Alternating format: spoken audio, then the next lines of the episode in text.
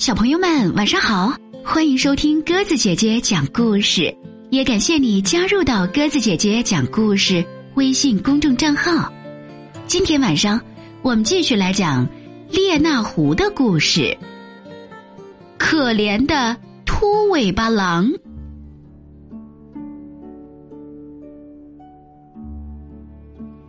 叶森格伦就要去露宿了，列娜假情假意的说要陪着叶森格伦一块儿去，可谁知道他又要耍什么花招呢？他们来到一个池塘边，由于天气寒冷，池塘已经结了冰，冰面上有一个洞，那是人们为了取水而凿开的，洞旁还放着一个没水的桶。看到洞和桶，列娜又想出了一个坏主意。这真是个钓鳗鱼的好地方。列娜自言自语道：“叶森格伦一听说能弄到鳗鱼吃，精神一下子就提起来了，早忘记了被烫的疼痛。用什么办法可以钓到鳗鱼？”叶森格伦急切的问，列娜指了指水桶说：“嗯，就用它，呃用一根绳子绑着桶，把桶从洞口丢到池塘里，然后耐心等待，不一会儿就会钓到满满一桶鲜美肥硕的鳗鱼。”嗯，我要试试看。叶森格伦不加思索的说。好舅舅，您听我说，按教规，今天晚上您是不能进食的。呃，但我不忍心让您挨饿啊，决定不向修道会提起今夜的事儿。可是，糟糕的是，咱们没有绳子呀。这简单，我有办法。叶森格伦自作聪明的说：“列娜。”请你帮忙把桶系在我的尾巴尖上，我蹲在洞口，桶不就顺下去了吗？而且啊，这样做还能保证我们的鳗鱼不被别人抢走。他为自己能想出如此好的办法而高兴，列娜却暗自好笑。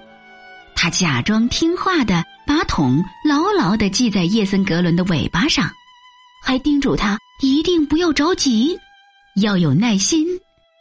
叶森格伦在那里蹲着，尾巴上系着吊桶，一动不动。寒冷的夜使他看起来更加可怜了。列娜则走到远处的灌木丛中，一边打盹儿，一边远远的盯着叶森格伦。夜渐渐深了，天也更冷了。叶森格伦尾巴上吊桶附近的水逐渐被冻住了，叶森格伦觉得吊桶越来越重，还以为鱼越来越多了呢，高兴坏了。可是，他感觉尾巴快不能动弹了，原来是冰结得越来越厚了。可他还傻乎乎的向远处的列娜喊道。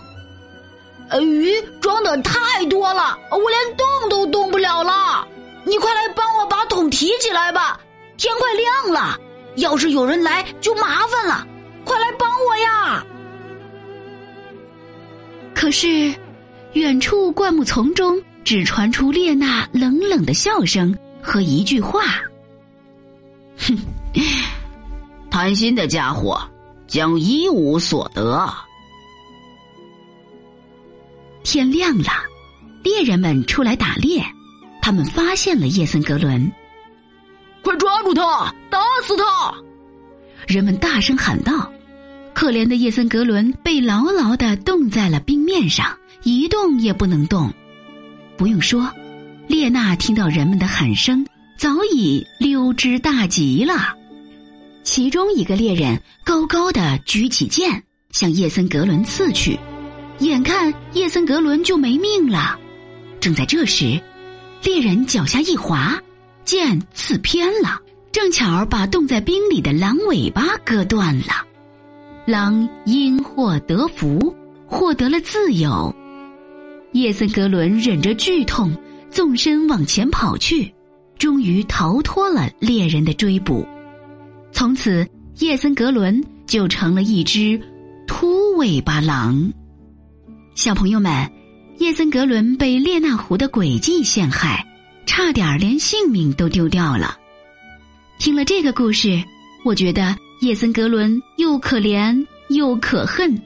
可怜的是，他被列那狐捉弄了都不知道；可恨的是，他那么贪吃又不自己动手。我们可不能学他那样游手好闲、好吃懒做呀。好了，今天晚上我们的故事就讲完了，感谢你的收听。如果喜欢鸽子姐姐讲的故事，欢迎你微信搜索添加公众号“鸽子姐姐讲故事”。明天晚上我们再见吧，晚安。当我走在凄清的路上，天空正飘着蒙蒙细雨。在这寂寞暗淡的暮色里，想起我们相别在雨中，不禁悲从心中生。当我独自徘徊在雨中，大地孤寂沉默在黑夜里，雨丝就像它柔软的细。发深深吸住我心的深处，分不清这是雨还是泪。记起我们相别在雨中，那微微细雨落在我们头发上，啊。